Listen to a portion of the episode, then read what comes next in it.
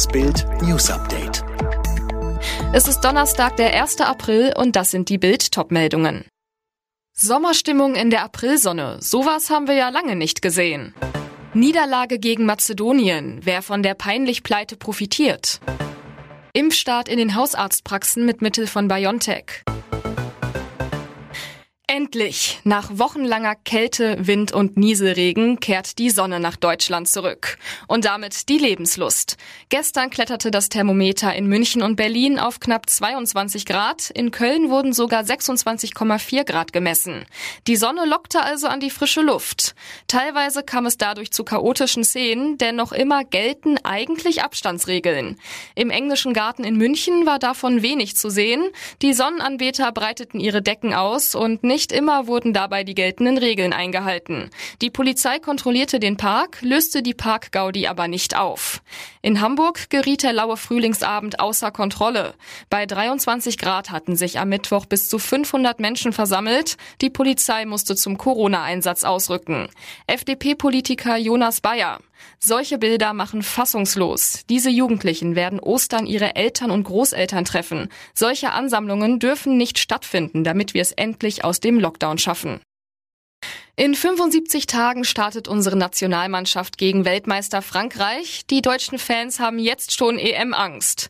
Nach dem peinlichen Auftritt beim 1 zu 2 gegen Nordmazedonien wird die Sorge vor einer erneuten Turnierblamage wie bei der WM 2018 immer größer. Der größte Verlierer der ersten Länderspiele im EM-Jahr, Joachim Löw. Sein einstiger Zauberfußball existiert nicht mehr. Dabei sollte Löw der Abschied noch einmal mit einem Titel versüßt werden.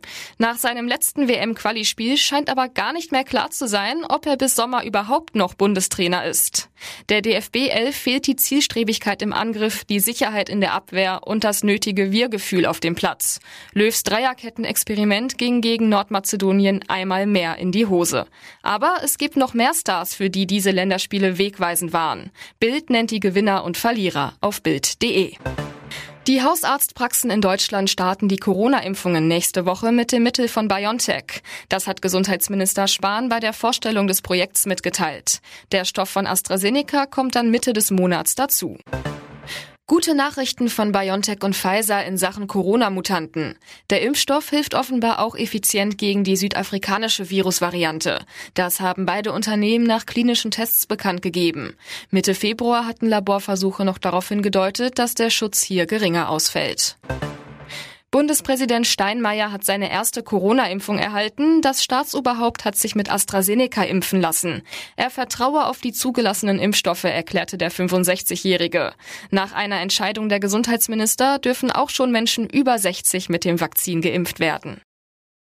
Alle weiteren News und die neuesten Entwicklungen zu den Top-Themen gibt's jetzt und rund um die Uhr online auf Bild.de.